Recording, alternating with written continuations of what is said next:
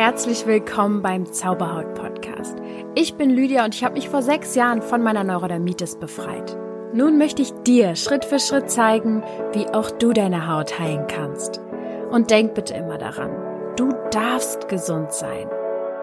Namaste und herzlich willkommen zu einem neuen Interview heute. Heute habe ich mir Maria eingeladen. Vielleicht kennt ihr Maria von dem Blog Ich liebe meine Haut. Maria ist ganzheitliche Kosmetik, Make-up, Ernährungs- und Gesundheitsexpertin, also Expertin über Expertin, also richtig viele Titel hier, die sie hat. Und sie hat sich darauf spezialisiert, dauerhafte Lösungen für Hautprobleme zu finden. Sie selbst litt auch seit der Geburt an Schuppenflechte und dann kam auch so mit dem 15., 16. Lebensjahr andere gesundheitliche Probleme dazu, wie zum Beispiel Akne, Schilddrüsen, Unterfunktion, Magen- und Darmprobleme. Also es hat sich ein bisschen angehäuft und ich denke, das wird sie uns heute auch erzählen, dass das unter anderem auch der Grund war, warum sie Lösungen natürlich gefunden und gesucht hat. Und sie selbst hat diese schmerzhaften Erfahrungen einfach zu so einer Chance gemacht in ihrem Leben. Und heute nutzt sie ihr Wissen, was sie sich damals angeeignet hat und sich selbst sozusagen, wie sie sich damals helfen konnte, das nutzt sie heute und gibt das Wissen weiter. Sie hat damals auch BWL studiert, das hat sie aber abgebrochen, um dann die Ausbildung, Ausbildung zur ganzheitlichen Kosmetologin zu machen. Genau, und schließlich konnte sie ihre Haut- und Gesundheitsprobleme heilen und gibt ihr Wissen nun über Social Media und auch in 1 zu 1 Online-Coachings weiter. Ich freue mich riesig, dass wir heute über das große Thema der Hautpflege reden. Herzlich willkommen, Maria. Hallo, meine liebe Lydia. Vielen, vielen Dank, dass wir heute ein gemeinsames Interview führen dürfen, beziehungsweise können und wir uns kennengelernt haben und ich heute die Möglichkeit habe, auch äh, mehr Menschen damit zu erreichen und mehr über die Hautpflege, über die Kosmetik ein bisschen aufzuklären.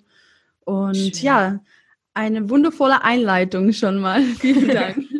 Ja, gar kein Problem. Wir werden heute auf jeden Fall das Einmal-Eins der Hautpflege durcharbeiten äh, sozusagen. Also wir wollen herausfinden, was gibt es da zu beachten, wenn man zum Beispiel eher zu Akne neigt oder zu trockener Haut. Ich möchte auch so ein bisschen mit dir besprechen, wie ist das im Winter und im Sommer, worauf kann man da vielleicht auch ein bisschen achten und ja, möglicherweise auch ähm, über die Hautpflege im Alter, mal gucken, wozu wir alles kommen. Wir haben auf jeden Fall super viele Fragen bekommen und ich würde sagen, ich möchte gerne damit starten, dass du einfach mal aus deiner Erfahrung jetzt schöpfst und die mh, hm, Hautpflege generell mal so mit deinen allgemeinen Worten schon mal einleitest. Also was ist so allgemein zur Hautpflege zu sagen? Worauf darf man achten? Was ist wichtig?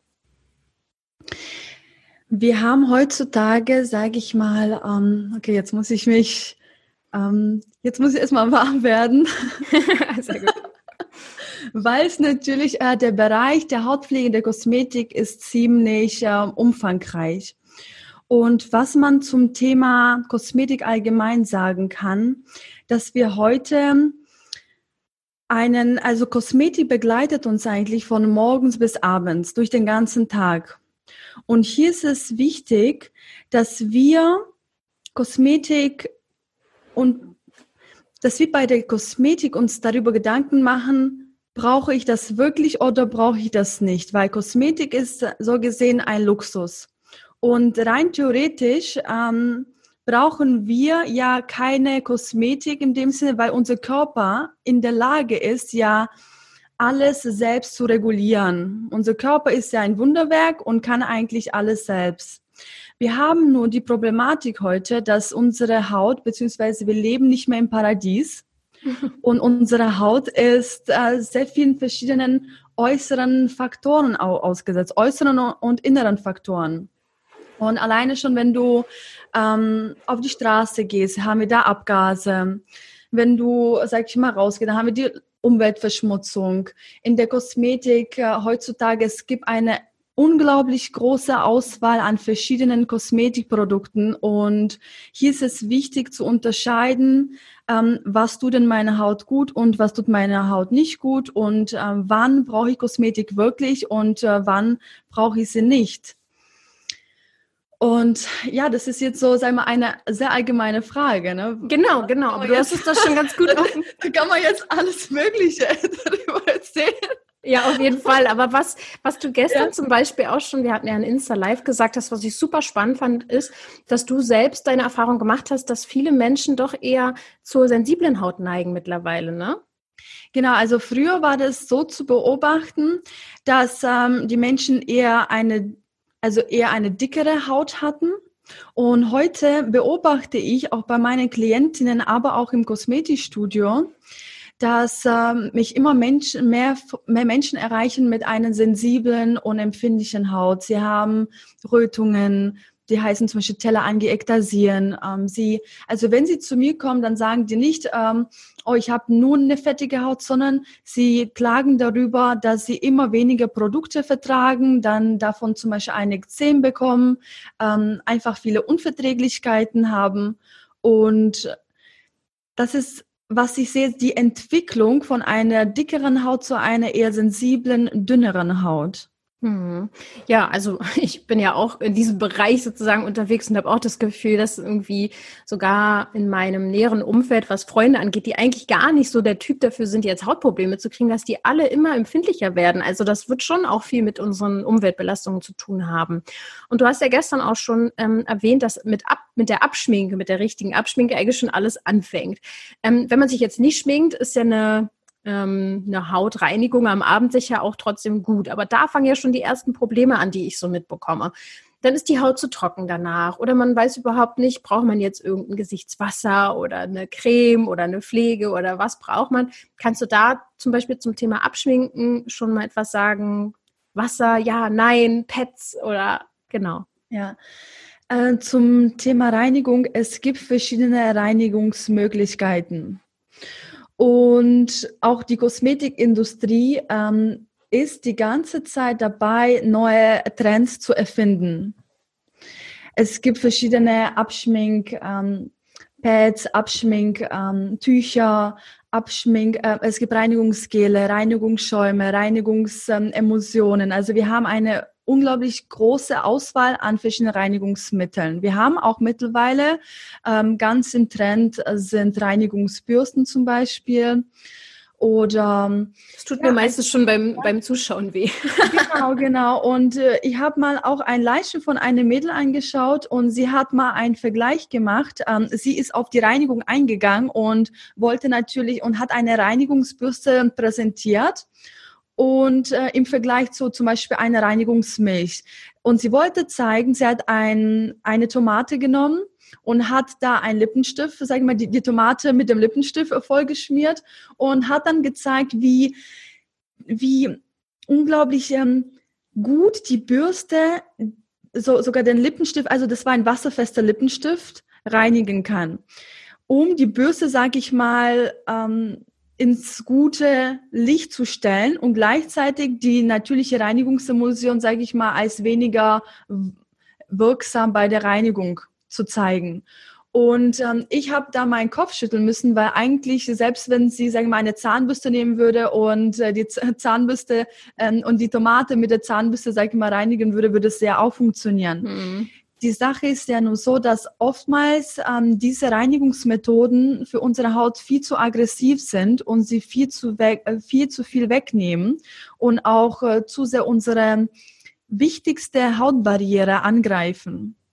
Und dadurch ich vergleiche das so, die Reinigung ist wie mit dem ersten Schritt der Verdauung. Ich sage immer, die Reinigung ist am allerwichtigsten, genauso wie der erste Schritt, wenn du anfängst, Nahrung zu dir zu nehmen. Wenn deine Verdauung nicht funktioniert, dann, kann, dann können auch die Nährstoffe nicht so gut aufgenommen werden. Und genauso ist es bei der Haut. Wenn wir jetzt die falsche Reinigung verwenden, dann können natürlich auch kleine Mikrorisse entstehen und äh, damit verliert die Haut enorm viel Feuchtigkeit. Es führt zu Austrocknung zu einem Barriereschaden. Wir haben ja auch auf unserer Haut eine Bakterienflora, über die eigentlich so gut wie keiner spricht. Genauso wie eine Darmflora haben wir eine Bakterienflora.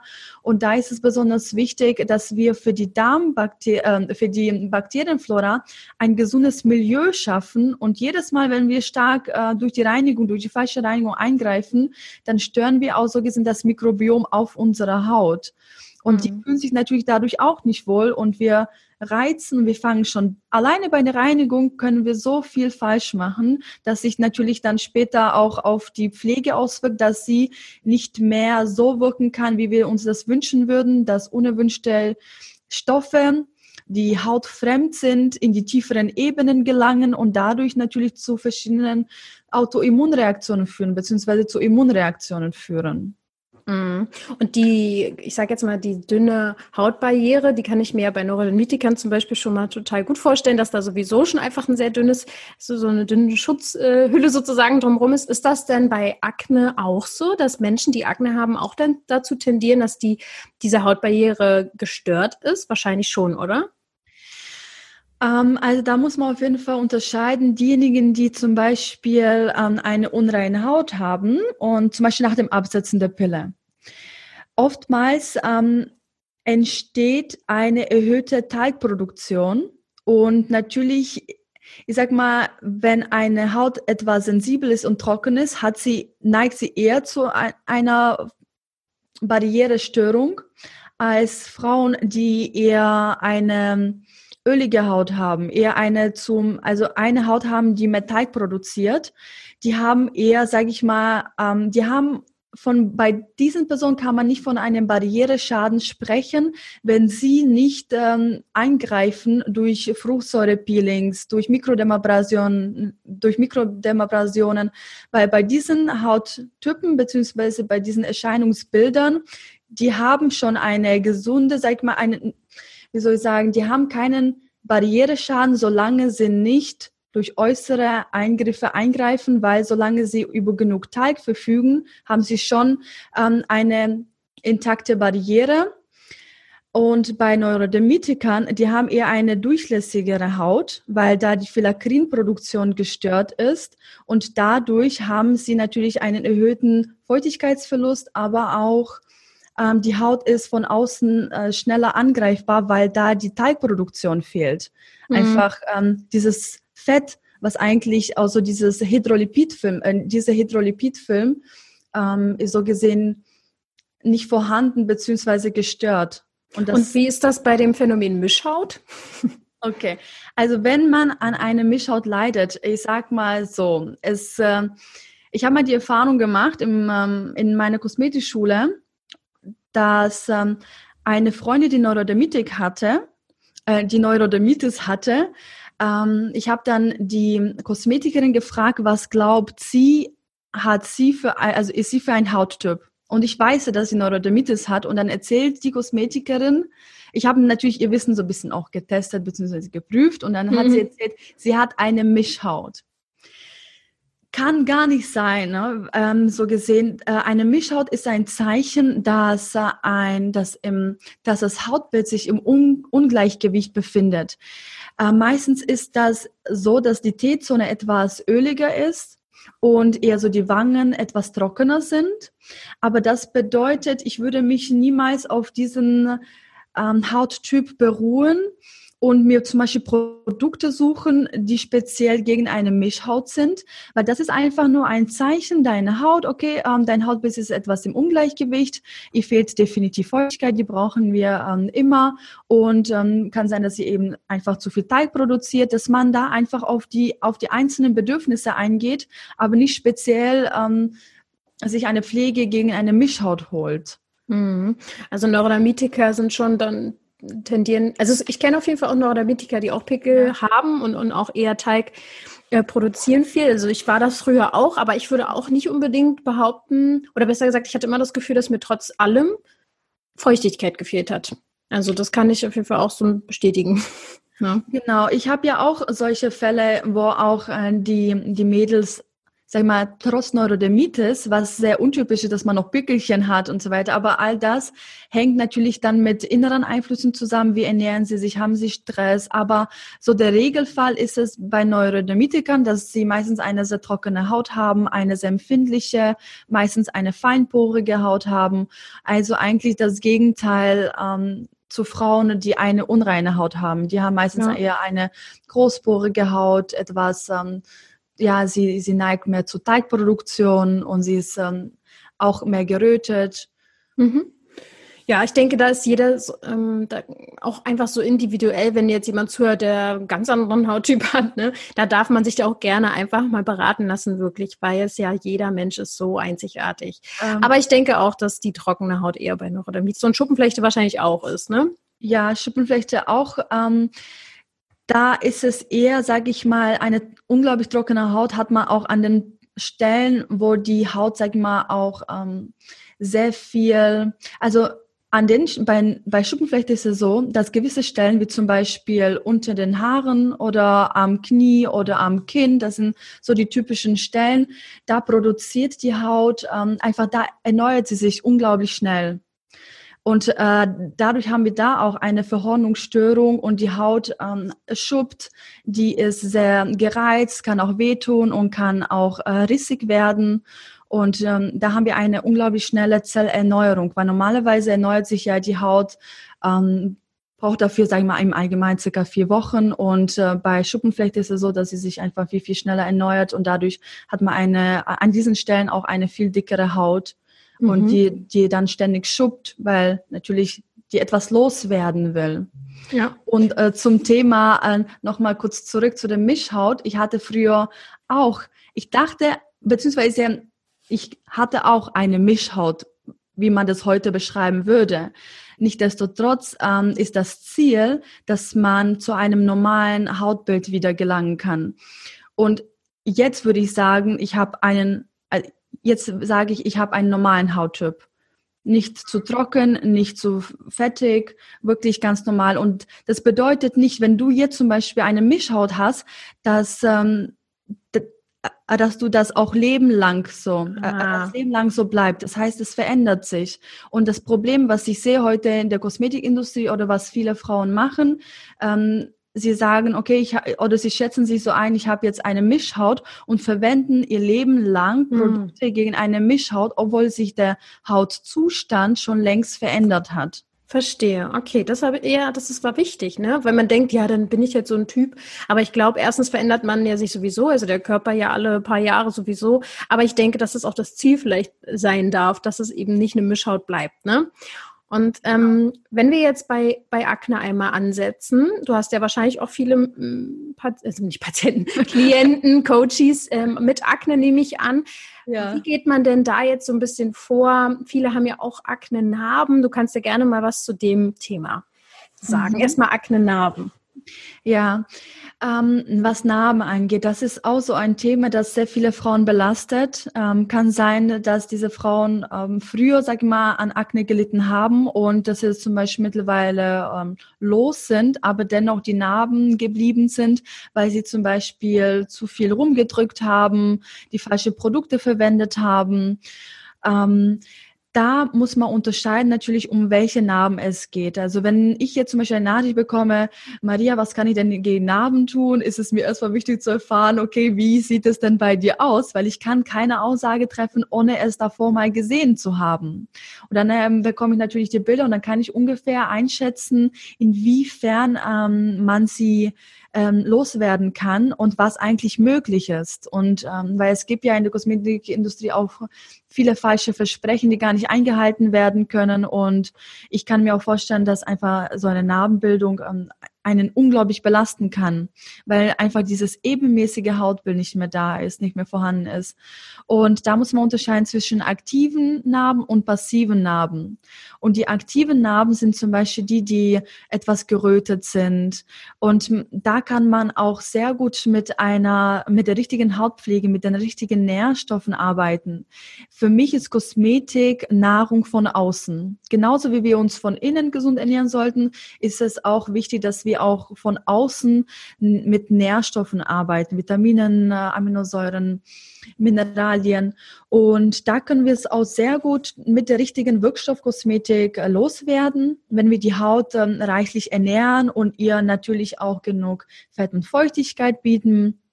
Und dann gibt es die passiven Narben. Das sind schon die älteren Narben, so gesehen. Das sind die Narben, die man lange, wo man lange nichts mehr gemacht hat. Zum Beispiel, wenn du eine OP hast dann äh, und ähm, sag mal, diese gewisse Stelle wird zugenäht, dann ist die Narbe ja noch gerötet. Sie ist noch aktiv. Da man, man könnte was machen. Genau. Ähm, und dann gibt es Narben, zum Beispiel, die einfach lange, ähm, wo man einfach lange nichts gemacht hat und dann irgendwann mal, wo sie schon, sagen wir mal, etwas heller geworden sind, wo einfach diese Röte schon weg ist, dann ist es schwierig, da auch was ähm, mit Kosmetik zu machen, es sei denn, man würde eine ultra aggressive Kosmetik verwenden und da muss man sich fragen, hm. was ist mir wichtiger? Ist es mir, kann ich mich so akzeptieren, wie ich bin, sage ich mal, wenn es nicht so schlimm ist, oder ähm, würde ich dann meine Haut so stark angreifen, dass es dann auch später zu anderen Folgeschäden, also Hautschäden kommen würde? Ja, das hoffe ich doch mal nicht. Was sind denn das eigentlich für Nährstoffe? Kann man da konkret irgendwas sagen, was dabei diesen aktiven Narben zum Beispiel hilft? Also irgendein Hausmittelchen oder so? Hausmittelchen. Also ähm, zum Beispiel Aloe Vera ist ja in aller Munde, zum Beispiel sowas. Ja. Aloe Vera ist ein sehr guter, also eine sehr gute feuchtigkeitsspendende Pflanze und ähm, die auch das kann ich jetzt auch. Äh, also uns Kosmetikern sind gewisse Sachen, sage ich mal, äh, nicht erlaubt, das zu sagen, wie zum Beispiel heilsam. Aber es mhm. kann ich bestimmt sagen, ähm, hat sich bei sehr vielen äh, Frauen sicherlich als heilsam erwiesen. Nur bei Aloe Vera muss man auch beachten, und da gibt es sicherlich ähm, verschiedene Meinungen zu dem Thema dass äh, ich sehe zum Beispiel Pflanzenkosmetik, wenn wir jetzt über Pflanzen sprechen, äh, Pflanzen sind dafür da, zu Heilzwecken, dass wir sie zu Heilzwecken anwenden für einen bestimmten Zeitraum. Was wir aber heutzutage mit der Naturkosmetik, mit der Pflanzenkosmetik machen, ist, dass sie oftmals als tägliche Pflege angewendet wird und da man schon diese ähm, Heilzwecke, sage ich mal, auch gar nicht mehr berücksichtigt. Und das Immunsystem, beziehungsweise alles, was du auf deine Haut aufträgst, wird mit dem, ist mit dem Immunsystem, Nerven und Hormonsystem verbunden.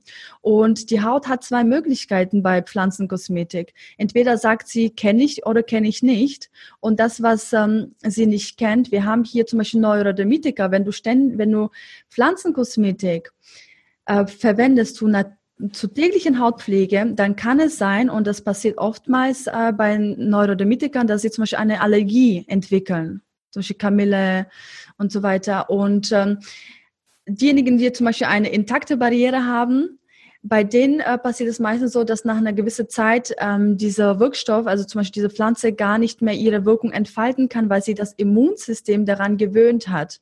Hm. Und da gibt es, wie gesagt, muss man, äh, da gibt es, wie gesagt, verschiedene Meinungen. Ähm, wir haben einfach heutzutage, wir bekommen immer mehr Wissen über, über die Immunologie der Haut und über die Wirkungsweise von den verschiedenen Kosmetika, also Pflanzen und äh, Nährstoffe. Ähm, also es gibt ähm, zum Beispiel hautidentische Nährstoffe, also Stoffe, die unser Körper schon kennt wie zum Beispiel jetzt ähm, Hyaluron. Oh, ich habe immer Schwierigkeiten, das Hyaluron, ne? Genau. Obwohl ich das tausendmal sage, habe ich immer wieder Schwierigkeiten, das auszusprechen. Genau. Äh, ist ein Bestandteil des Bindegewebes. Ähm, Hyaluronsäure, genau. Oder zum Beispiel Depanthenol, was sich als ähm, heilsam erwiesen hat. Das sind so Stoffe, die unser Körper kennt. Mhm. Und Zink auch? Und Zink auch, genau. Das ähm, ähm, hat eine Entzündung, also hat sich bei vielen, ähm, also ich darf nicht sagen, dass es, sag ich mal, entzündungshemmend wirkt, also ich darf keine, ähm, sag ich mal, Aussagen treffen, die, die, Heil, äh, Heil, die eine Heilwirkung versprechen, aber ich kann natürlich sagen, dass ähm, sich das äh, ich beobachtet habe, dass auch Zink ähm, sich auch ähm, bei Entzündungen äh, sehr gut ähm, erwiesen hat und ähm, auch sehr gut okay. funktioniert zum Beispiel. Und dann gibt es äh, Stoffe, die zum Beispiel jetzt nicht hautidentisch sind, aber natürlich durch die Jahre ähm, sich auch als ähm, wirksam erwiesen haben, beziehungsweise als hilfreich erwiesen haben, wie zum Beispiel Kieselerde, ähm, wo man auch keine Allergie, ähm, wo das Allergiepotenzial ähm, nicht stark ist, beziehungsweise man da keine schlechten Erfahrungen beobachten können mit diesen Stoffen. Mhm. Oftmals wird natürlich zum Beispiel die Heilerde verwendet. Wobei ähm, ich finde zum Beispiel die Heilerde, was natürlich als, als ein Hausmittelchen ähm, beworben wird, ähm, oftmals nicht für jeden geeignet ist, weil es einfach ja. auch viel zu viel wegnehmen kann und äh, zu viel Fett Feuchtigkeit entzieht und dadurch die Haut zum Beispiel dann zur Metallproduktion neigt. Also wie du merkst, das ähm, ist von Typ ja, ja. Typ unterschiedlich, ne? Weil mhm. man kann hilfreich sein. Also ich muss ehrlich sagen, ich rate eher davon ab, weil es einfach ähm, zu reizend ist zum Beispiel. Mhm. Oder viele verwenden die Zitronensäure gegen Narben. Das auch. Und das finde ich auch zu reizend. Also, mhm. also ich äh, bin eher so, was Hausmittelchen angeht, eher da sehr vorsichtig, weil man einfach zu Hause mit dem wenigen Wissen, was man hat, sag ich mal, als Endverbraucher einfach oftmals viel zu viel falsch machen kann. Und ähm, wenn man sich einfach in Gruppen einliest oder äh, gu äh, googelt, dann hat man trotzdem noch nicht ausreichend Wissen. Und ähm, meine Erfahrung nach, was ich jetzt von meinen Klientinnen mitbekommen habe, dass sie einfach ähm, da, den Hautzustand dadurch eher verschlimmert haben. Sie haben auch verschiedene Masken probiert, die Zitronensäure einwirken lassen, mehrmals am Tag und mhm. äh, die Heilerde ständig verwendet. Und dann schicken sie mir Fotos und ich sehe, wie unglaublich gereizt die Haut ist. Also ähm, ich weiß nicht, ob du das ähm, bestätigen kannst, aber kann es daran liegen, dass viele auch einfach denken, dass ähm, es eine Erstverschlimmerung geben kann? Also weißt du, wie ich meine, dass man so, ja, aber da muss ich jetzt durch, da muss, jetzt, da muss ich mich jetzt durchkämpfen, weil ich habe damit schon lange aufgehört. Also wenn sich etwas für mich nicht gut anfühlt, wenn sich ja. meine Haut danach gereizt, trocken oder was weiß ich anfühlt, dann habe ich ähm, da keinen Bock drauf und mache das nicht. Also vielleicht ist das so ein bisschen die Vermutung von den Leuten. Was denkst du? Also in solchen Fällen zum Beispiel, wenn du zum Beispiel Zitronensäure, ähm, eine, eine Maske mit Zitronensäure machst zum Beispiel und du merkst, dein äh, Gesicht fängt an zu brennen und dann ist es natürlich ein eindeutiges Zeichen von, es tut dir nicht gut, es ist nicht ja. für dich.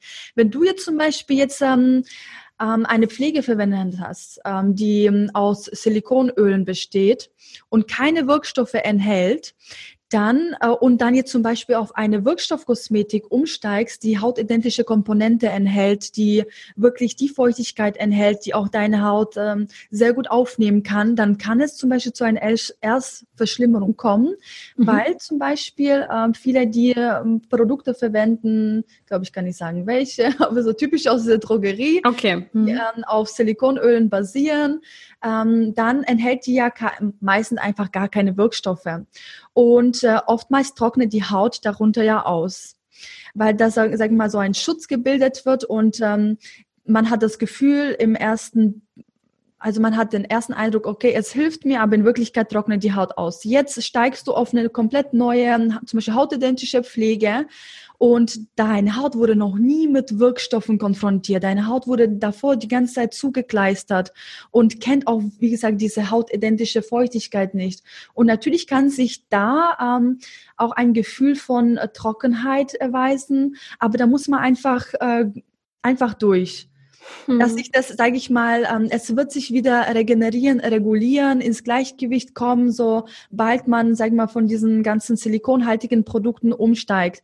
Auch wenn du zum Beispiel Shampoo verwendest und mhm. mit Silikone zum Beispiel und jetzt auf Naturkos, ähm, auf, ähm, auf natürliche Shampoos ohne Silikone umsteigst, dann ähm, ist, hast du das Gefühl, deine deine Haare sind sehr trocken. Ja, natürlich, weil sie davon nie die ähm, die Pflege bekommen haben, wie sie die normalerweise bekommen könnten. Und deswegen ist man so in einer Umstellungsphase.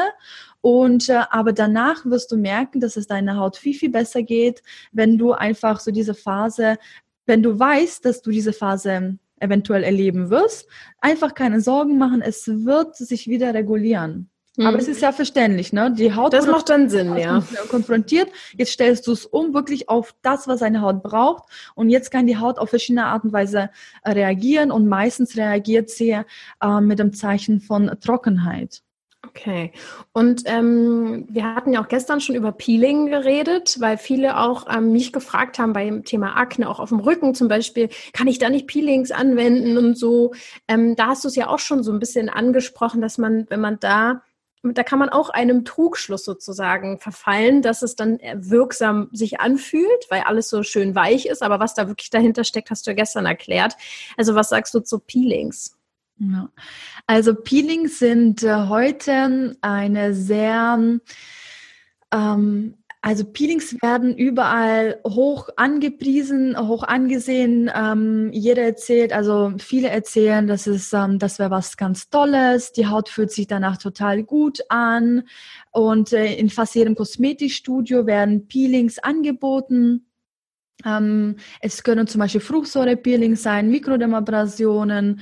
Jetzt ähm, Mikroneedling ist an sich ja kein Peeling, aber hat trotzdem eine barriereschädigende Wirkung.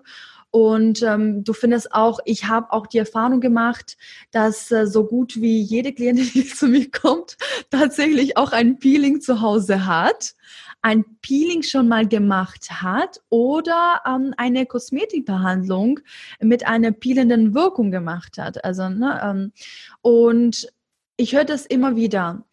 Ich äh, bin kein Fan und ich würde keiner Frau zu Peelings raten, weil Peelings eine Schäd also eine schädigende Barrierewirkung haben, beziehungsweise eine schädigende Wirkung auf unsere Hautbarriere haben. So, jetzt richtig definiert.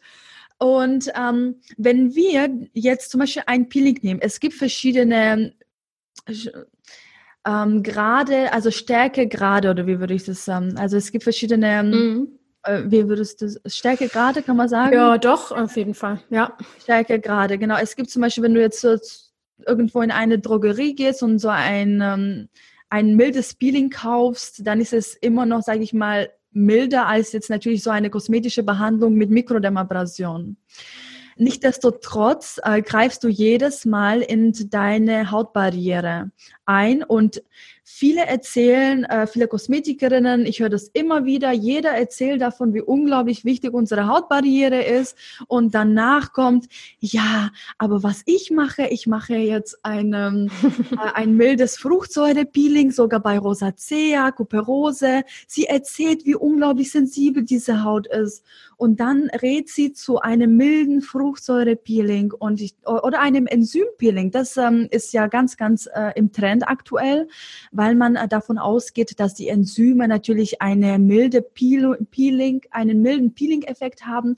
In Wirklichkeit geht es immer darum, dass unsere Hautbarriere angegriffen wird und wenn der oberste Hautschutz weg ist, dann hat es gravierende Folgen. Also nicht nur, dass wir dadurch auch unsere Hautalterung beschleunigen, sondern auch die Schutzfunktion ähm, ist nicht mehr gewährleistet. Unsere Bakterienflora wird angegriffen. Das bedeutet, dass auch der pH-Wert, der saure pH-Wert ähm, aus dem Gleichgewicht gerät. Und ähm, wir haben auf unserer Haut, wie ich erwähnt habe, die Bakterienflora, die eigentlich auch ähm, sehr wichtig ist, vor allem bei äh, Menschen, die auch eine unreine Haut haben, weil äh, diese Bakterienflora durch die Abfallstoffprodukte produzieren ja auch eine Art Antibiotikum. Und wenn sie ja ständig so von außen eingreifen, dann kann auch die Bakterienflora nicht mehr diesen Hydrolipidschutzmantel bilden bzw. gewährleisten und die Haut ist einfach durch, äh, durchlässiger, sensibler und wird, die Haut wird immer dünner. Also es gibt ganz viele Nachteile, die mit einem Peeling verbunden sind und was gar nicht notwendig ist. Und man hat eben einen kurzfristigen Effekt, die Haut fühlt sich glatt an, aber es ist nichts Besonderes. Das kannst du auch mit einem, was habe ich gestern gesagt, zu einem Baumarkt gehen und so einem äh, äh, Schleifpapier ja. kannst du auch anwenden. Du hast auch diesen tollen Peeling-Effekt und das hat nichts mit der Methode zu, zu tun. Das kannst du mit jedem Peeling erreichen. Mhm. Ähm, die Frage okay. ist, willst du das? Willst du diesen kurzfristigen Effekt? Das ist so, wie ich esse jetzt Süßigkeiten. Ich bin jetzt kurzfristig glücklich. Jetzt machst du das sehr oft, jeden Tag. Dann nimmt ja zu, die Haut wird immer schlechter. Langfristig sind die Folgen viel gravierender und das macht dich dann langfristig unglücklich und du musst langfristig dann schauen, dass du das wieder in Ordnung bekommst, weil du alles davor kaputt gemacht hast. Und das Allerwichtigste ist unsere Hautbarriere. Ja, also was ich jetzt auch ganz häufig ähm, logischerweise auch bei Instagram oder anderen Portalen angezeigt bekomme, die Werbung weiß ja ganz genau, was ich angeblich brauche. Äh, mir wird ganz so oft gezeigt, so UV-Licht und Lichtbestrahlung und was weiß ich was alles. Ja. Ähm, was hältst du denn von sowas? Das wurde ich nämlich auch gefragt. UV-Lichtbestrahlung. Okay, ich hoffe damit, äh, ich, ich weiß jetzt nicht, was jetzt damit ganz genau gemeint ist. Könnte ich denke, gegen ähm, Rosacea war das erstmal gemeint. Ähm, also es gibt ja eine, zum Beispiel eine Lichttherapie. Ähm, die hat natürlich, es gibt da ein Rotlicht, Blaulicht und ich finde so eine Lichttherapie, sie kann unterstützend sein, wird jetzt aber du musst es so unglaublich regelmäßig machen, dass keiner Lust drauf hat. Also ich habe bis jetzt von keinem Klienten, ähm, äh, ich habe ja schon solche Fälle gehabt, ähm, da hat einfach kein Mensch ähm, Lust drauf, sich ständig, sag ich mal, einer Lichttherapie un zu unterziehen. Ähm, es kommt natürlich auf den Typ an. Es kann unterstützend sein, hilfreich sein. Nichtsdestotrotz finde ich die Verbesserung nicht wirklich, also im Vergleich zu anderen Methoden nicht wirklich, ähm, ja, also sichtbar beziehungsweise wirksam, beziehungsweise ähm, dass es langfristig äh, den, einen großen Teil zur Hautgesundheit beiträgt, sehe ich darin nicht, weil da gibt es noch andere Methoden, die wirklich ähm, auch sichtbar und spürbar sind, die auch funktionieren. Okay. Und nicht unbedingt diese Lichttherapie. Und da ist es auch wichtig, zum Beispiel bei Kuperose oder Rosacea. Ähm, UV-Licht ist natürlich in diesen Fällen ähm, nicht förderlich, ne, weil die Haut natürlich ähm, sehr empfindlich ist und ähm, auch die Durchblutung, sage ich mal, jedes Mal, wenn die Durchblutung jedes Mal angekurbelt wird, dann wird auch die Haut ähm, neigt dazu natürlich, dass sie auch noch mehr, mehr Rötungen entwickelt und noch mehr sensibler wird. Also da muss man schon gucken, dass man auch Sonnenschutz verwendet und die Haut ähm, ordentlich schützt.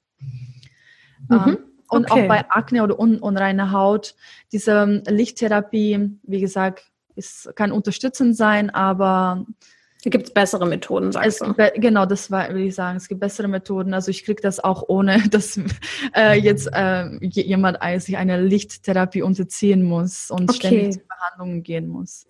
Und was ähm, kannst du da etwas verraten, was denn Methoden sind, die gut funktionieren, um seine Hautbarriere wieder aufzubauen? Genau, also wenn wir zum Beispiel jetzt äh, Thema kurz ähm, Rosacea, Kuperose, hier ist es natürlich wichtig erstmal ähm, dass du so früh wie möglich anfängst zu handeln und nicht damit zu lange wartest, bis dann natürlich das ähm, schlimmste Sta Stadium eintritt, dass man zum Beispiel eine unglaublich ähm, starke Verhornung der Haut hat oder diese Knollennase und äh, die erweiterten Poren. Ähm, das muss alles nicht sein. Das heißt, rechtzeitig anfangen, etwas zu tun, äh, die Haut so wenig wie möglich zu reizen, Wichtig ist, äh, die Haut auch zu schützen. Also ich bin ein Fan von Vorbeugen. Und ähm, auch vor allem, das, ist, äh, das sind die äußeren Faktoren. Und dann gibt es die inneren Faktoren, die, die denn eigentlich den entscheidenden Schlüssel äh, spielen, dass man auch wirklich sich so ernährt, dass man ähm, von innen heraus eine Haut, eine, eine gesunde Haut erreicht. Dass man schaut, dass man zum Beispiel ähm, ein gesundes Omega-3 und Omega-6-Verhältnis hat.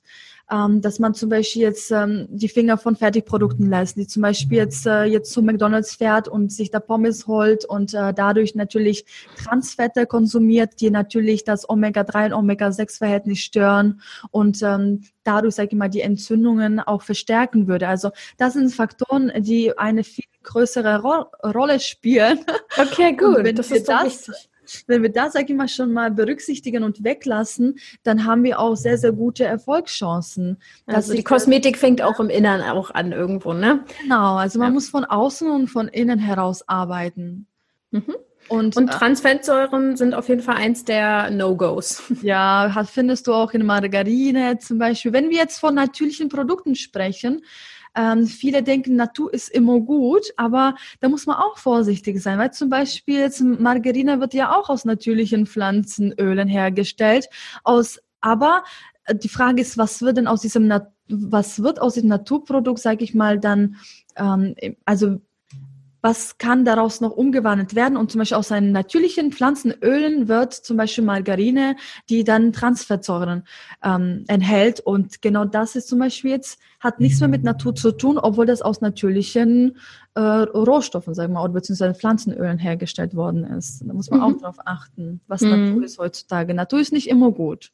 Und ähm, wie sehr pflanzlich ernährst du dich? Kann man das so ein bisschen mal schnell sagen, wie du dich so ernährst? Weil du ja. hast ja prima Haut und wir wissen, dass du auch Schuppenfläche hattest und auch ein paar Pickelchen. Ne? Ich habe auch mal ein Bild gesehen, wo du auch so Hautunreinheiten hattest. Wie ja. ernährst du dich denn? Ähm, die Ernährung ist sehr individuell. Ich habe, ähm, ich habe sehr, verschieden, sehr viele verschiedene Ernährungsformen ausprobiert.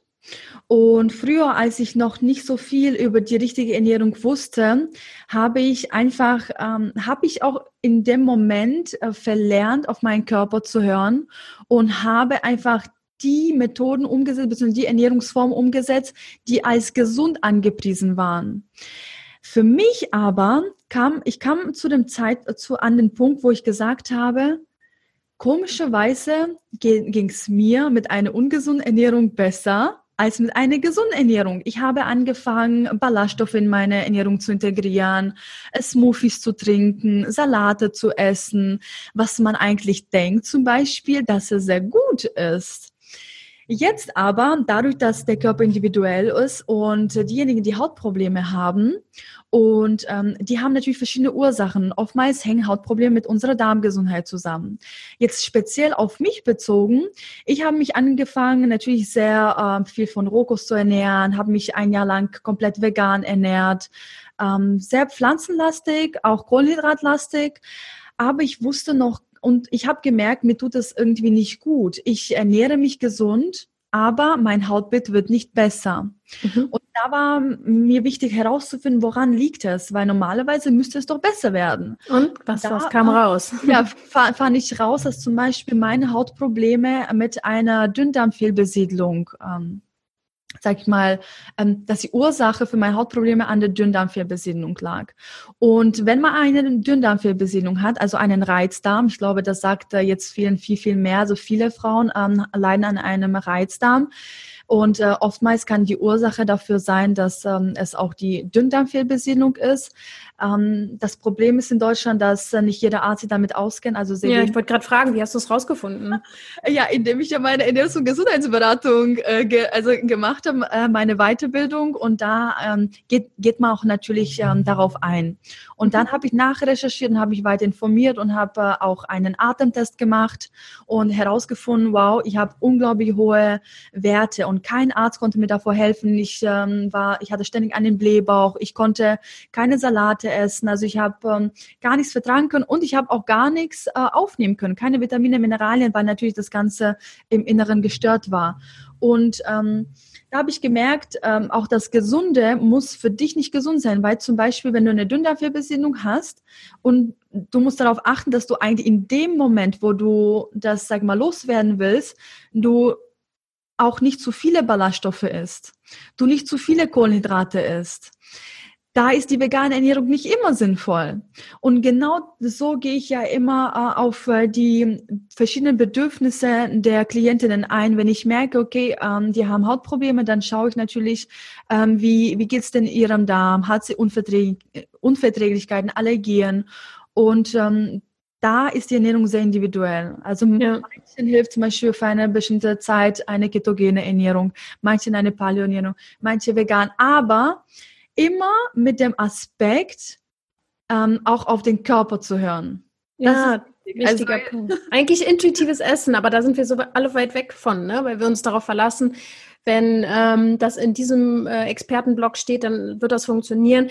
Eigentlich geht es eher darin zu hören, was tut mir gut. Ich habe zum Beispiel auch so ein Problem ja. mit ähm, Smoothies. Ich vertrage die nicht. Also wirklich, egal was für ein, äh, ich habe dann richtig Probleme in meinem Magen-Darm. ja, da, da, tut dann erstmal schön weh. Und ich glaube, es liegt daran, dass ähm, das zu viel ist. Und wenn ich zum Beispiel auch mal ähm, Brot esse, dann mhm. merke ich auch, ich vertrage es am besten, wenn ich das noch nicht noch mit 10.000 verschiedenen anderen krassen ähm, äh, Ballaststoffen und dies und das äh, verbinde, sondern vielleicht einfach mal nur Brot mit irgendwie genau. Butter oder so. Also ich bin da auch mittlerweile weniger ist mehr für mich auf jeden Fall. Für meinen, für meinen Körper. Ja. Ne?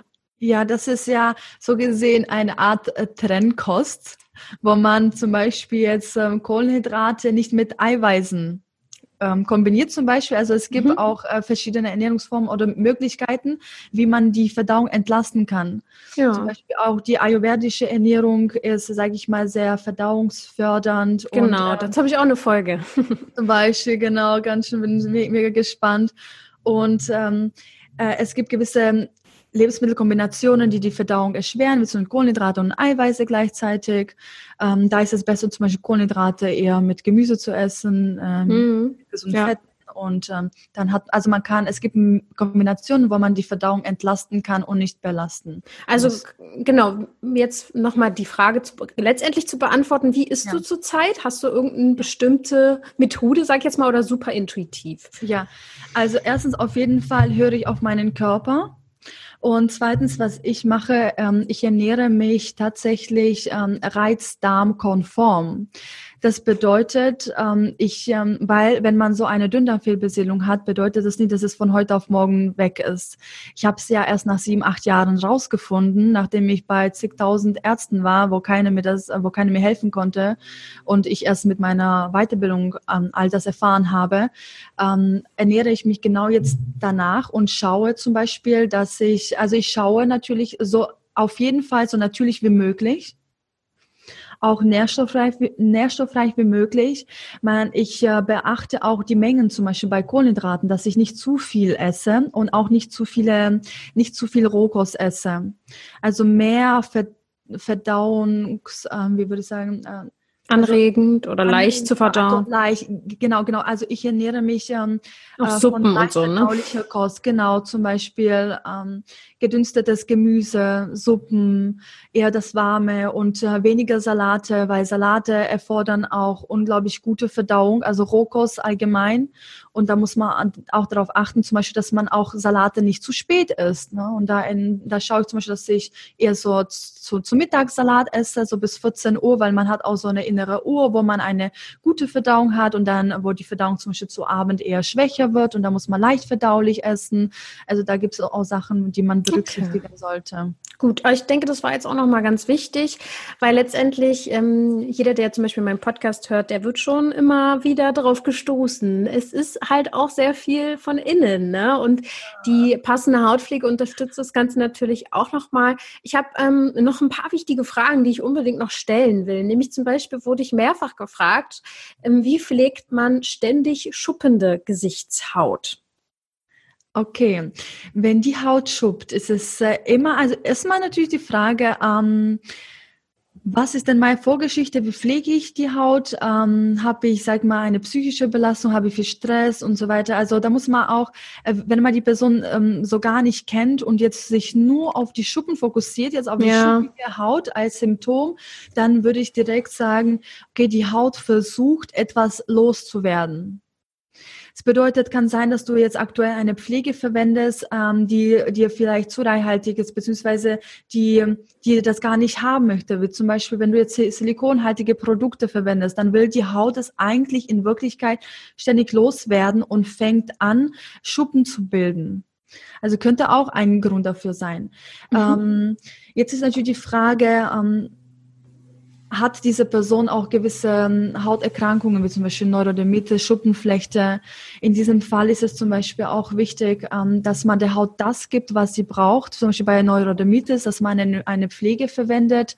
Da kann man schon auch ähm, ich würde sagen, das hängt auch von den Bedürfnissen der Haut ab, aber da kann man schon, sagen wir, auch zu ähm, reichhaltigeren Pflegen greifen, aber meistens äh, immer mit äh, Kombination mit Ceramiden, die, die die Hornschichtbarriere aufbauen. Also da muss man auch gucken, dass man ähm, Wirkstoffe verwendet, die auch Ceramide enthalten, ähm, also aufbauende Inhaltsstoffe auf jeden Fall und auch gewisse äh, Reichhaltigkeit darf da auch vorhanden sein.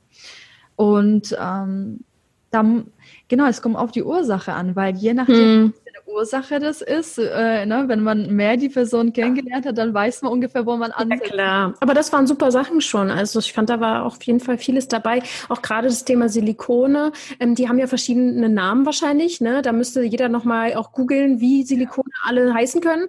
Weil das ist auch so ein Thema. Ich hatte wirklich ganz lange Probleme auf meiner Kopfhaut. Ähm, und habe irgendwie gedacht, naja, Stress und wie auch immer. Und aber es ging nicht weg und das lag halt wirklich auch an Silikon irgendwie in dem trotzdem schon super tollen äh, Produkt, was ich eigentlich verwendet habe, wo ich dann mal geguckt habe, wie heißen denn Silikone so, ne? Und dann habe ich es gesehen und dachte, ach so, gut, alles klar, dann halt nicht. Und also man darf da auf jeden Fall auch selber jetzt mal ein bisschen recherchieren. Ne? Ja, die Metikone und so weiter gibt es ganz viele Bezeichnungen, also meistens mit der Endung ohne zum Beispiel oder Ane. Mhm. Das ist, ähm, ich sag mal, viel leichter für den Endverbraucher, da drauf zu schauen. Aber wie du selber gesagt hast, mit dem Shampoo, eben deine Haut hat dir gesagt, okay, ich kann damit nichts anfangen, ich will das nicht auf meine Haut und dadurch fängt sie an zu schuppen. Ja, macht ja Sinn. Also ich habe ähm, auf jeden Fall auch noch die Frage bekommen im Winter und im Sommer. Das ist ja schon ein Unterschied, was uns da auch gerade in Deutschland ähm, dann sozusagen von außen mit der Kälte oder der Wärme so auf die Haut trifft. Ne? Und ja. ähm, was kannst du da so vielleicht auch für Tipps geben? Gerade im Winter werden viele Neurodermitiker auf jeden Fall. Ich weiß nicht, ob es bei Schubfläche auch so ist. Mhm. Es wird schlimmer auf jeden Fall. Ne? Was kann man denn da? Ist schon Feuchtigkeit, oder? Es braucht dann mehr Feuchtigkeit, die Haut. Ja, im Winter ist so, dass die Haut natürlich noch mehr ähm, verschiedenen äh, äußeren Reizen ausgesetzt ist. Der Heizungsluft, äh, dann ist mal kalt, dann ist mal warm, dann ähm, äh, und, und die Haut ist natürlich dann zum Beispiel bei Neurodermitiker ja ultrasensibel. Und hier gibt es aber, wie gesagt, verschiedene Bedürfnisse der Haut und Zustände der Haut. Dem einen, äh, für den einen wäre eine reichhaltige Pflege zu viel, für den einen äh, zu wenig. Also äh, meistens aus meiner Erfahrung, ähm, wie ich meine Klientinnen habe, im Winter brauchen sie schon ähm, greifen wir schon meistens zu reichhaltiger Pflege, weil ähm, da die Haut, wie gesagt, ähm, etwas also noch mehr, also noch ausgetrocknet wird, weil wir einfach diese ähm, äußere äh, Reize um uns herum haben. Und wie gesagt, wenn wir da immer zum Beispiel mit Ceramiden auch noch äh, arbeiten, dann ähm, kann man auch die Hautbarriere so aufbauen, dass auch der Feuchtigkeitsverlust nicht so stark ist zum Beispiel. Okay. Ähm, ich würde zum Beispiel jetzt im Kosmetikstudio äh, aktuell, zum Beispiel jetzt im Winter, werden kosmetische Behandlungen angeboten, vor allem Fruchtsäure-Peelings werden gemacht, also eher so all diese Peeling-Methoden werden durchgeführt, weil man auch jetzt die, ähm, keine UV-Strahlung hat äh, Nichtsdestotrotz würde ich äh, jedem davon abraten, solche Behandlungen durchzuführen. Muss natürlich jeder für sich selbst entscheiden, aber jetzt ähm, ich äh, würde nicht dazu greifen, ähm, weil ich habe auch mal einige Expertinnen gehört. Ähm, die eben erzählen, vor allem im Winter ist es wichtig, die Haut zu peelen und da solche Behandlungen zu machen, weil wir können auch die Wirkstoffe in die tieferen ähm, ähm, Schichten einschleusen. Und da denke ich mir, ja. Warum? Warum? Warum? Naja, weil sie verkaufen wollen wahrscheinlich. Genau, genau. Ja. Und äh, du musst ja vorstellen, und ähm, ich bin immer, sag ich mal, Transparenz ist mir wichtig. Ähm, also ein Gerät kostet ja dich so circa 10.000 bis 20.000 Euro. Und ich würde mir das niemals anpriesen lassen, dass ich sowas im Kosmetikstudio anwende, weil im Endeffekt zahlst du, und das ist einfach meine Meinung, du zahlst Geld dafür, dass deine Haut zerstört wird und dass du sie im Nachhinein auch wieder aufbauen musst. Und dann, ähm, ich habe auch tatsächlich eine ähm, Patientin gehabt, sie kam zu mir und sie hat mehrere Jahre so eine Behandlung gemacht ob äh, sie hat Mikrodermabrasion gemacht, zum Beispiel ähm, mehrere Jahre wirklich auch durchgehen, also alle vier Wochen, alle fünf Wochen, alle sechs Wochen. Und ähm, sie hat, ähm, sie kam zu mir und hat gemeint, sie kann sich nicht mehr in den Spiegel schauen, weil ihre Haut unglaublich gealtert ist.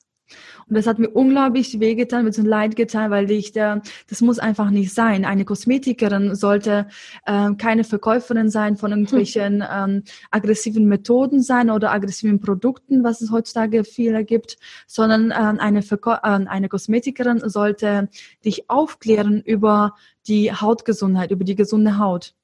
Weil eine Kosmetikerin ist keine Verkäuferin, die in einer Drogerie steht. Die hat 3000 Produkte hinten und äh, die kann verkaufen. Eine Kosmetikerin sollte äh, meiner Meinung nach äh, aufklären über die Hautgesundheit und das machen wirklich, äh, also wirklich die wenigen, also wenigstens. Mm. Ja, leider. Also ja. ich habe jetzt, ähm, du hast jetzt gerade schon Alterung angesprochen. Es war zwar äh, wahrscheinlich äh, gar keine Alterung in dem Sinne, aber ähm, ich habe auch ein paar Fragen bekommen zum Thema Haut. Ähm, ja, in der Alterung, ähm, zum Beispiel eine Frage auch, ähm, diese Frau lebt immer nach dieser Devise, ohne Creme ist besser für sie, das regelt ihre Haut schon, aber nach und nach, jetzt im Alter, weiß sie nicht so richtig, sollte sie vielleicht jetzt doch ein bisschen unterstützen. Was hast du da vielleicht für Tipps, ähm, ja, für die etwas ältere Haut. Ja, also wie die Dame auch schon erwähnt hat, sie verwendet jetzt gar nichts, ne, hat sie gesagt. Mhm. Ähm, Kosmetik ist, wie gesagt, wir brauchen Kosmetik nicht zum Überleben. Das ist Fakt. Das ist schon mal eine krasse Aussage. So können wir die Folge auch nennen. Also wir können auch ohne Kosmetik leben. Du weißt ja, was okay. meine Botschaft. Also, Kosmetik ist dafür da, deine Haut zu unterstützen oder ihr das ähm, zu geben, was ihr fehlt. Wie zum Beispiel bei Neurodermitikern, denen fehlt die Filakrinproduktion. Man arbeitet da zum Beispiel mit Ceramiden. Und ähm, und dann zum Beispiel kannst du eben die ähm, Haut auch mit der richtigen Feuchtigkeit, äh, sagen wir, unterstützen. Also Kosmetik ist dafür da, um die Haut zu unterstützen oder ihr ähm, das Notwendige zu geben, was ihr fehlt. Und ähm, was ich empfehlen würde, jetzt zum Beispiel, ähm, klar, die Hautalterung fängt ja meist ab dem 25. Lebensjahr. Es gibt verschiedene Hautalterungsfaktoren. Wir haben innere und äußere Faktoren, wie zum Beispiel UV-Strahlung ist natürlich ein großer Faktor. Ähm, ich würde jetzt aber trotzdem nicht äh, zu Sonnenschutzmitteln, ähm, sag mal, also ich also tendieren, dass man ständig ein Sonnenschutzmittel au, ähm, anwenden muss, sondern man muss einfach den gesunden Umgang mit der Sonne lernen, äh, weil wir brauchen die Sonne und äh, gewisse Sonnenschutzmittel ähm, haben, sage ich mal, ähm, krebserregende Wirkung, ähm, was sich auch schon erwiesen hat in verschiedenen Studien und da muss man auch darauf aufpassen. Ähm, eine eher äh, reifere Haut braucht auf jeden Fall zum, zum Beispiel im Vergleich zu der jungen Haut, äh, die mehr Feuchtigkeit braucht, die eher weniger reichhaltige Pflege gebrauchen könnte, ähm, vor allem wenn man äh, zu Unreinheiten neigt. Ähm, bei einer reiferen Haut äh, tendiert man auf jeden Fall eher zu reichhaltigeren Pflegen oder Cremes, die natürlich auch noch Wirkstoffe enthalten, weil Wirkstoffe sollen ja auch etwas verändern und etwas bewirken. Und vor allem ähm, eine reifere Haut ähm, tendiert auch meistens zu einer mehr trockenen Haut. Und ähm, da haben wir ja auch so einen erhöhten Feuchtigkeitsverlust, äh, mhm. Wasserverlust der Haut. Und da kann man natürlich ähm, durch diese, durch die reichhaltige Pflege auch, äh, sagen wir, einen gewissen Schutz gewährleisten zu, äh, vor zu viel Feuchtigkeitsverlust. Und eben mit den richtigen Nährstoffen bzw. Wirkstoffen kann man auch sehr gut, zeigt man auch schon, ähm, einen Anti-Aging-Effekt erzielen, weil ähm, je reifer die Haut ist, desto schlechter, beziehungsweise je älter man ist, desto schlechter nehmen wir auch die Nährstoffe auf und ähm, da können wir einfach mit Nährstoffen von außen arbeiten. Und sind es da spezielle, so wie bei der Neurodermitis hattest du ja jetzt auch schon spezielle Nähr- oder Wirkstoffe gesagt. Gibt es da bei der älteren, reiferen Haut, das hast du sehr schön gesagt, ähm, auch Spezielles, also Hyaluron zum ja, Beispiel? Zum Beispiel. Also, ja, okay. Ganz, genau, also solche Wirkstoffe, da würde ich dir einsetzen, ähm, weil man, man, hat ja, sage ich mal, äh, verschiedene Wirkstoffe. Ne? Ähm, man hat pflanzliche Wirkstoffe, tierische Wirkstoffe, also da gibt es eine unglaublich äh, hm. Palette an Wirkstoffen am besten sind natürlich ähm, in der Kosmetik ähm, wird ähm, Vitamin A hoch angepriesen, Vitamin C hoch angepriesen und so weiter. Ähm, werden ähm, Peelen, also Peelings werden hoch angepriesen als Anti-Aging-Effekt. Ganz findest du das auch gut? Und äh, genau an dieser Stelle will ich auch äh, Frauen dazu raten, die auch eine reifere Haut haben, einfach, ich würde davon abraten, weil es im Endeffekt, ähm, du sorgst für eine schnellere Ausschöpfung deiner, ähm, äh, deine Reserven, weil wir haben gewisse Reserven, also unsere Zell, äh, Zellteilung ist, sage ich mal, begrenzt und mit jedem Peeling sorgst du für eine schnell, schnellere Zellteilung. Hm.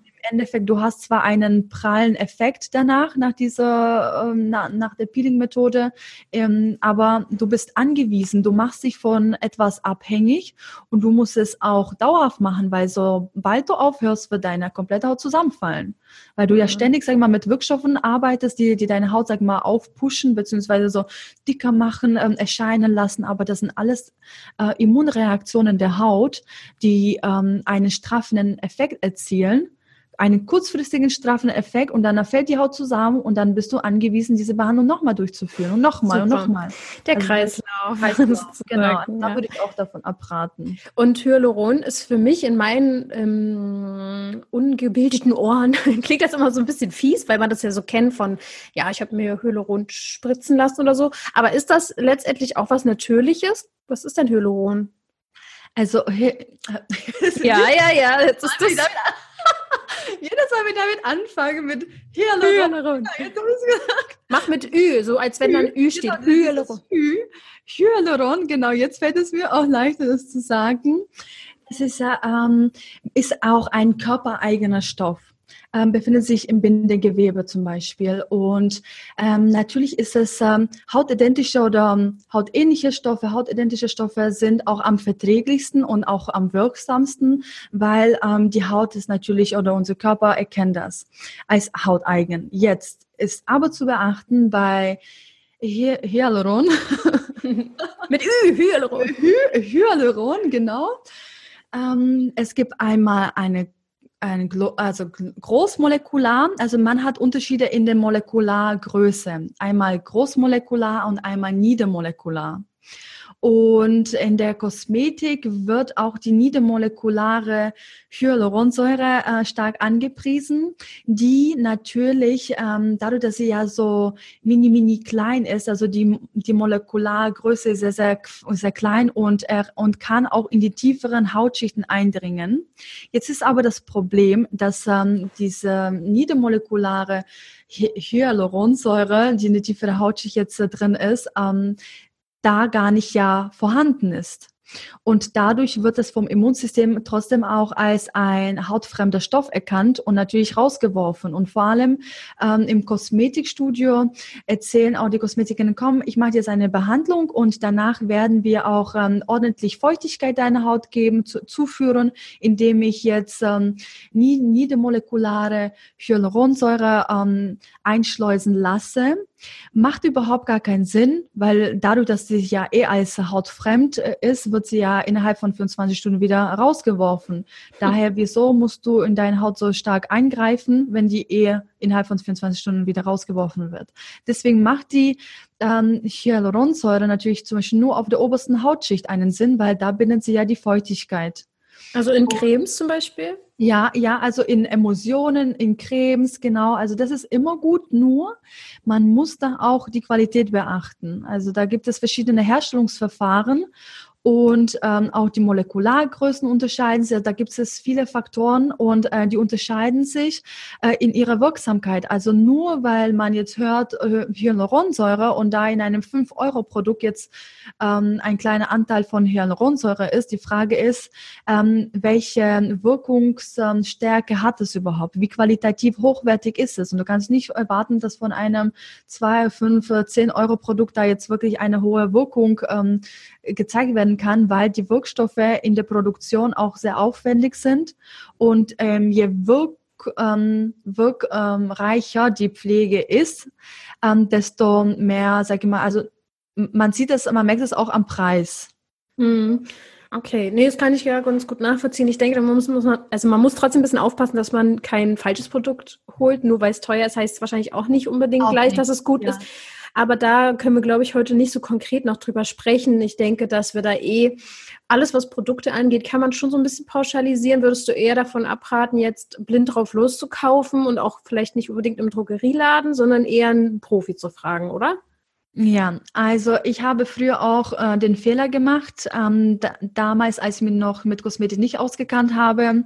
Ich habe mich selber, sag ich mal, ich habe selber für mich rausgefunden, okay, ich ähm, habe, ich bin so ein Mischtyp, habe mir eine bestimmte Pflege ausgesucht und ähm, ich habe nie mein Ziel erreicht, weil warum kaufe ich Pflege? Um eben ähm, eine Veränderung zu erzielen. Und äh, ich habe sehr viel Geld ausgegeben, sehr viel Zeit, sehr viel Recherche investiert, ohne eine Veränderung äh, an meinem Hautbild äh, zu erzielen. Und ich würde da wirklich jedem dazu raten, ähm, wirklich zu einer Expertin zu gehen, sich beraten zu lassen, weil du musst ja so bedenken, es ist eine einmalige Investition. Ähm, ein, du, musst, du, du nimmst dir Zeit dafür, du informierst dich richtig und dann wirkt sich diese ähm, einmalige Investition auf dein komplettes Leben aus, sage ich mal. Es erleichtert dir dein Leben, weil du nicht ständig äh, neu, äh, ständig neue Produkte testen musst. Ähm, du einfach so blind durch die Gegend läufst und äh, jedes Mal hoffst, dass dir das, was du jetzt gekauft hast, auch hilft. Weil ähm, eins muss dir klar sein, wenn du jetzt zu äh, einer Drogerie gehst und da ist eine Verkäuferin, ihr Ziel ist es nicht, dich zu beraten, sondern zu verkaufen. Sie hat 3000 Produkte äh, hinten stehen und woher soll sie denn jetzt wissen, wissen, was für dich das Richtige ist. In dieser ähm, fünf Minuten höchstens ähm, wird sie mit Sicherheit nicht wirklich viel über dich erfahren können und nicht auf deine Bedürfnisse eingehen können und sie kennen auch deine Vorgeschichte nicht. Ein, ähm, ein Experte zum Beispiel, eine Kosmetikerin zum Beispiel. Woran erkennt man denn zum Beispiel eine gute Kosmetikerin? Das ist, oh, das ist, das ist der nächste. Äh, nächste Podcast-Folge. nächste Podcast-Folge. Eine gute Kosmetikerin erkennst du auf jeden Fall schon mal daran, dass sie wirklich in ernstes Interesse an äh, der Hautgesundheit ähm, zeigt, an, an deiner Haut zeigt, dass sie mehr über dich herausfinden will, dass sie auch mit dir einen Fragebogen macht, zum Beispiel, dass sie einfach wirklich alle Faktoren ähm, äh, berücksichtigt, Allergien, Unverträglichkeiten, ähm, dass sie deine Bedürfnisse herausfindet. Und je besser sie dich kennt, natürlich, dann desto bessere Lösungen kann sie dir anbieten. Und äh, all das werden, äh, wird keine Verkäuferin machen. Und eine Kosmetikerin, ähm, die, die nimmt sich Zeit und die klärt dich auf. Also ich ähm, war mal in einem Kosmetikstudio das erste Mal. Ich wurde gar nicht aufgeklärt, mir wurden irgendwelche Produkte in die Hand gelegt und hier, das empfehle ich dir. Ich war genauso schlau, also ähm, äh, davor wie, wie danach genauso schlau. Also ich habe da nichts mehr erfahren. Also und da war ich auch ziemlich enttäuscht, weil ich äh, bin davon ausgegangen, dass ich auch eine vernünftige Beratung bekomme. Mhm. Und im Endeffekt hat mir auch das niemals äh, geholfen. Ich habe dann ähm, mehrere Kosmetikerinnen besucht und äh, auch vor allem, wenn ich jetzt äh, meiner Meinung nach, wenn ich jetzt zu einer Kosmetikerin gehe und sie mit äh, solchen aggressiven Methoden arbeitet, ich würde mich von dieser Person ehrlich gesagt nicht beraten lassen, weil einfach mhm ähm, ähm, also nicht mit meiner Philosophie ähm, übereinstimmt. Ja klar, ihr habt dann nicht die gleichen Werte. Also wir hatten ja jetzt schon echt viele reichhaltige Informationen. Ich denke, dass da dürfen auch viele sich mehrfach hier anhören. Aber letztendlich kann auch gesagt werden, dass man sich bei dir ja auch, also dass man sich durch dich beraten lassen kann. Also die ähm, Zuhörer hier, die jetzt denken, oh Gott, ja, ich will jetzt so eine Analyse zum Beispiel haben oder so, die können ja. sich bei dir melden. Wo findet man dich denn? Gerne. Also man findet mich ähm, auf sozialen Netzwerken, wie zum Beispiel auf Instagram, ähm, auf Ich liebe meine Haut. Müsste leicht zu merken sein. Alles zusammen. Äh, ich liebe meine Haut, genau, alles zusammengeschrieben. Und dann äh, auf meiner Homepage äh, marialazareva.de können wir auch gerne verlinken. Verlinken, genau. Ich verlinke das alles in den Show Notes, ja. Ja, das sind so zwei. Ähm, da bin ich eigentlich, also auch so auf Instagram bin ich sehr aktiv ähm, und auf YouTube natürlich, auf Maria Lazareva. Ah, genau. Stimmt, ja, ja. Aktiver geworden. Genau, da kommen auf jeden Fall noch mehr Videos und Übrigens, ähm, ich starte jetzt ähm, demnächst, äh, nächste Woche oder übernächste Woche eine Drei-Tage-Challenge, äh, wie du eine reine Haut bekommst. Und da können Sie auch gerne mitmachen. Mhm. Wo kann man sich da anmelden? Auch auf der Webseite oder? Genau, genau. Auf der Webseite kann man sich anmelden. Ich kann dir dann den Link zukommen mhm. lassen. Dann kannst du es auch direkt da einfügen. Also man kann, Super. also ihr könnt euch jetzt schon auf die Warteliste eintragen und dann werdet ihr als ähm, Erste darüber informiert, sobald die drei Tage Challenge ähm, online ist. Also jetzt habe ich eine Warteliste. Super. Und was ist da alles drin in der Challenge? Ja. So kann man schon ein bisschen spoilern? ja, eigentlich erfährt man das also erst am dritten Tag, okay, wenn man okay. gemacht hat. Da gibt es eine Überraschung und ähm, man wird auf jeden Fall sehr viel lernen und sehr viele neue Erkenntnisse über die Haut gewinnen, beziehungsweise was alles dafür notwendig ist, um eine dauerhafte Hautgesundheit zu erreichen.